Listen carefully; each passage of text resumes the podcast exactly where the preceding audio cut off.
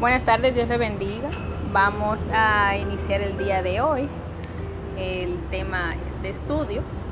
Esta quincena estamos hablando acerca de la salvación, para lo cual vamos a estar leyendo en el libro de Efesios capítulo 2, que dice, y Él os dio vida a vosotros cuando estabais muertos en vuestros delitos y pecados, en los cuales anduvisteis en otro tiempo, siguiendo la corriente de este mundo, conforme al príncipe de la potestad del aire el espíritu que ahora opera en los hijos de desobediencia, entre los cuales también todos nosotros vivimos en otro tiempo, en los deseos de nuestra carne, haciendo la voluntad de la carne y de los pensamientos, y éramos por naturaleza hijos de ira, lo mismo que los demás.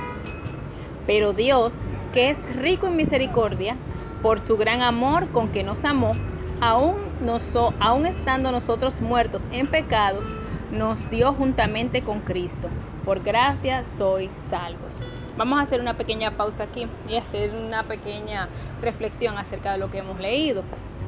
Aquí inicia algo muy particular que dice que Él nos dio vida a nosotros, como fue el principio de la humanidad, que Él sopló vida, es el soplo de vida en cada uno de nosotros, creó el hombre a su imagen y semejanza. Pero cuando estaban muertos en vuestros delitos y pecados, sabemos que desde el inicio de la humanidad el Señor no nos creó para que nosotros muriésemos. Sin embargo, por causa de nuestros mismos errores, llevamos la consecuencia del pecado. ¿Y que la consecuencia del pecado? Que consigo atrae la muerte, delitos y pecados. Y es algo que es una herencia de ese pecado original que hemos venido generación tras generación arrastrando al punto de que cargamos con ella. Entonces tú dices, sí, porque entonces yo tengo que, para poder ser salvo, tengo que confesar a Cristo de mis pecados. Así mismo es, porque es algo que ya viene con nosotros, esos delitos y esos pecados, ya generacionalmente hablando. También dice en el 2, en los cuales anduviste en otro tiempo siguiendo la corriente de este mundo, conforme el príncipe de la potestad del aire y el espíritu que opera ahora en los hijos de desobediencia. Porque es algo, vuelvo y le digo, que es consecuente, que no solamente nosotros, sino también con la carga de nuestros antepasados, con esa carga que venimos generacional de lo que hizo mi mamá, de lo que hizo mi abuela, de lo que hizo mi tatarabuela hasta la séptima generación. Arriba, ascendentemente hablando. Por lo cual debemos de renunciar de todo eso que nuestros antepasados hicieron. Porque cuando venimos a Cristo somos nueva criatura. Pero es algo de una herencia que debemos de también sí mismo profesarle, decirle yo renuncio a todo eso, yo no, tengo que ver con lo que hicieron mis antepasados con relación a cualquier, eh, a, quien a quien era que idolatraban, a quien era que le rendían pleitesía, porque dice aquí, conforme al príncipe de la potestad del aire el espíritu que ahora opera en los hijos de desobediencia. Sabemos que los espíritus son aire, que, son, que no se ven, que no se tocan, que son entes que están ahí entre nosotros, que no la podemos ver, pero sí están aquí. Dice que entre los cuales también todos nosotros vivimos en otro tiempo, en los deseos de nuestra carne. Porque no vivimos en el 2020 ahora mismo, si podemos dar un resumen de lo que es nuestro entorno, no vivimos conforme al espíritu, vivimos conforme a la carne. Somos ya, no somos estoicos, somos más hedonistas. Ese deseo de querer ser más, el yo, el yo, la superación, ese humanismo, esa carne, de todo lo que no nos conviene, sino que de por sí nos trae más mal que bien. ¿Por qué? Porque si ponemos una balanza de las cosas de que sí valen la pena. Muchísimas veces sabemos cuáles son las cosas que en verdad sí perduran y cuáles son las conforme al espíritu, pero no le hacemos caso. Simple y llanamente lo que hacemos es que nos dejamos llevar por la corriente. Nos dejamos llevar por la corriente o temor a ese que dirán. Ese que dirán porque vamos a poner un ejemplo. La oración en las mañanas. Muchas veces todo el mundo sabe que se debe de iniciar el pie con buen, el día con buen pie, dándole gracias a Dios y poniéndole en sus manos de que se obrando en ese día. Pero siempre quiere aparecer un hijo de la desobediencia, decir, ahí vienen ustedes, ustedes duran dos horas, perder tiempo ahí. ¿Para qué? Señores, pero hay que ponerse a trabajar, miren la hora, estamos perdiendo tiempo. Y, un, y un pero, y una cosa, y un qué sé yo qué, incidentando ahí que uno no puede orar en la mañana, para que no conviene a todo, porque algo que no conviene a todo, porque si lo ponemos, el día, hermano de Dios, todo va a prosperar. A veces usted tiene un expediente y dura muchísimo tiempo, le da una pesadez para resolver ese expediente y eso que sé yo, que vamos a poner la mano de Dios para que usted vea que esa sabiduría le llega y resuelve ese expediente y ese caso de una vez. No ponerse a decir, no, porque acá yo tengo mucho trabajo, ay no, yo no puedo perder tiempo en orar, ay no, yo no puedo perder tiempo. Ajá, ajá, sí, qué bien. Y hay otras personas que deberán llevar de ese que dicen, ay sí, pero es verdad. Y por el que dirán, y por el que está ahí con ese que está diciendo que no, que estamos perdiendo tiempo en la oración, no le hacemos caso y dejamos de orar. Justamente lo que dice aquí. Vivimos conforme a los deseos de nuestra carne, haciendo la voluntad de la carne y de los pensamientos. Y éramos por naturaleza hijos de la ira, lo mismo que los demás. Porque eso es una maldición, los hijos de la ira.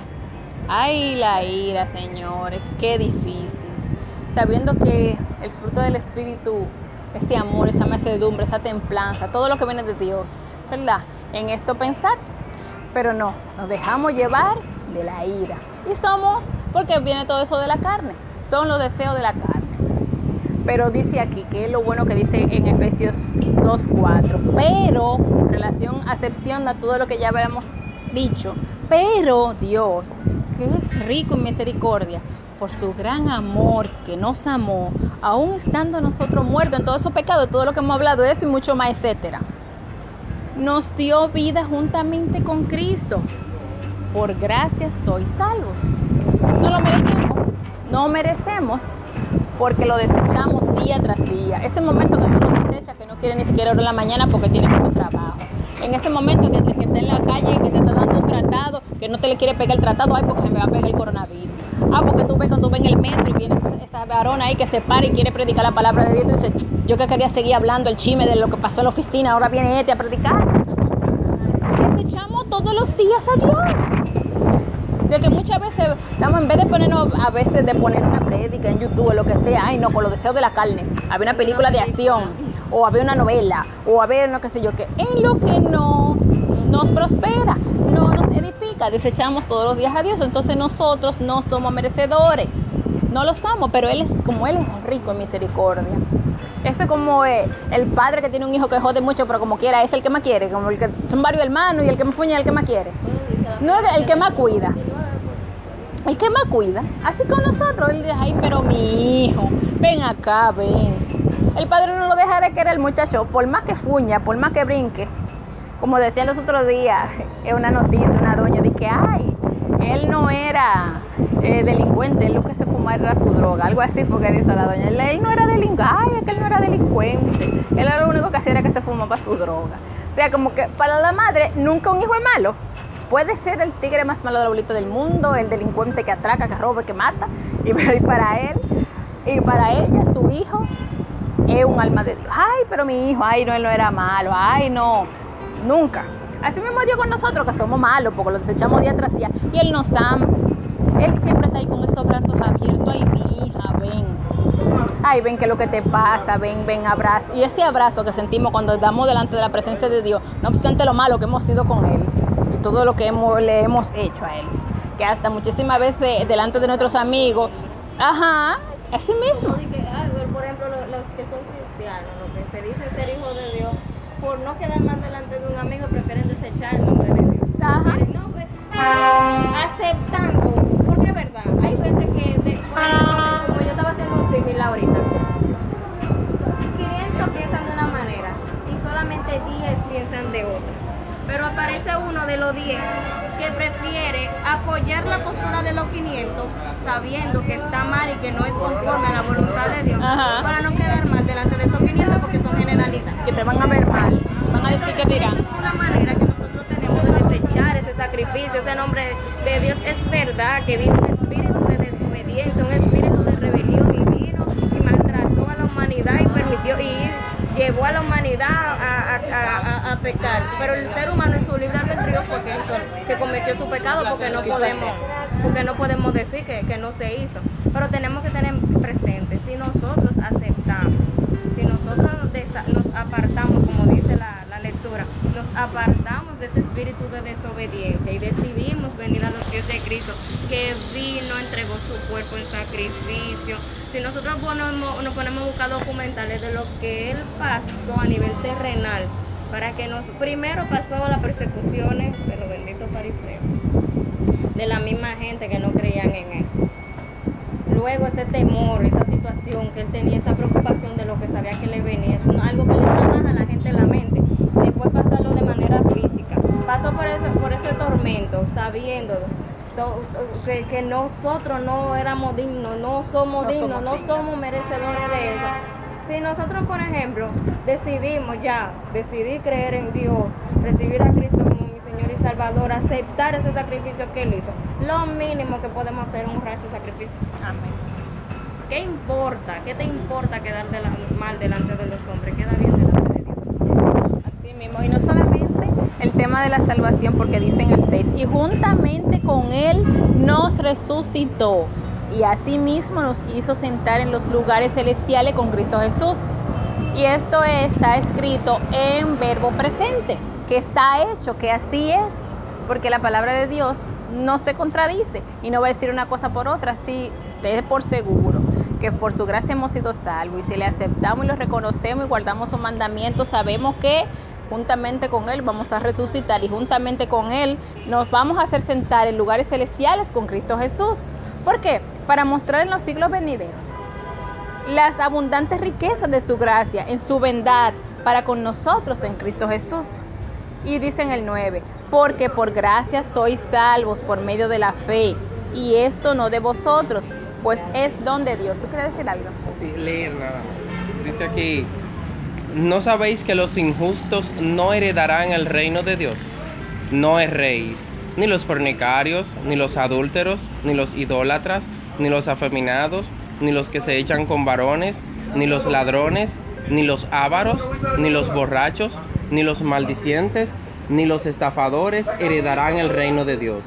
Y esto eráis algunos, mas ya habéis sido lavados, ya habéis sido santificados, ya habéis sido justificados en el nombre del Señor Jesús y por el Espíritu de nuestro Dios. En Primera de Corintios 6. Primera de los Corintios, capítulo 6, del 9 al 11. De 9 al 11. Muy bien, tú quieres decir algo también, Jenny con lo mismo que estamos hablando acerca del tema de la salvación, porque estamos claros y somos constantes de todo lo que hemos leído, tenemos conciencia de sí. Y es algo que no podemos negar, es algo que está a la vista del público. Y usted que nos escucha hoy en día, cualquier de las redes por la cual lo esté escuchando, sea por a través del Spotify, por a través del WhatsApp, si alguien se lo envió, si se ha dicho algo que no sea verdad en lo que hemos hablado esta tarde. ¿Usted tiene conciencia que es así? Que estamos viviendo en estos últimos días de acuerdo a los deseos de la carne, que venimos con, con esta carga generacional de nuestros antepasados, de todo lo que hemos visto que ha hecho la humanidad y cómo ha convertido el mundo en la humanidad. ¿Hasta qué punto? Ya está la maldad, la idolatría, el libertinaje, la violencia, hasta dónde nos ha traído, hasta dónde nos ha llevado. ¿Y cuál es la solución? La que siempre ha estado ahí, Cristo. Él está a la puerta y está llamando, está aquí esperando que cada uno de nosotros nos arrepintamos, le digamos, heme aquí. La salvación es gratis, está aquí, ofrecida para cada uno de nosotros. Y es por misericordia, pero no es por obra porque dice aquí, porque por gracia sois salvos por medio de la fe, y esto no de vosotros, pues es don de Dios, no por obras para que nadie se gloríe, porque somos hechura suya, creados en Cristo Jesús para buenas obras, las cuales Dios preparó de antemano para que anduviéramos en ellas. ¿Para qué? Para que anduviéramos en ella. ¿En qué? En sus buenas obras. ¿Y cuáles son sus buenas obras? Andar en sus caminos, profesar lo que es Él y seguirle, practicar lo que Él hizo, que fue el amor, la macedumbre, la templanza, todo lo que son los frutos del espíritu, más no lo de la carne. Así que está el día de hoy la propuesta abierta para ti. ¿Qué es lo que tú quieres de este mundo? ¿Qué es lo que tú quieres para tus hijos? ¿Qué es lo que tú quieres para tu generación futura? ¿Tú quieres un cambio? Pues empiézalo por ti. ¿Tú quieres algo diferente? ¿Tú quieres un cambio 360 a favor de ti en tu vida? Pues dile que sí a Cristo. Es, la salvación está gratis, está puesta, ahí está la... Solamente tienes que repetir esta oración después de mí. Y si es así, repite. Señor y Padre Celestial, en esta tarde, yo reconozco que soy pecadora que me he dejado llevar por los deseos de la carne. Y en este día yo me arrepiento. Te pido perdón a ti. Te pido que inscribas mi nombre en el libro de la vida y que no lo borres nunca jamás. Desde hoy para siempre, yo quiero formar parte de tu viña. Yo quiero seguirte. Yo quiero seguir y creer en ti. Permíteme permanecer en tus caminos. Y a ti, Satanás, yo te digo que ya tú no eres mi amo, ni mi dueño, ni mi Señor, porque desde hoy para siempre formo parte de la familia del reino de Dios. Hiciste esta oración, Dios te bendiga y te exhorto a que visites una iglesia que predique la sana doctrina de Cristo. Dios te bendiga.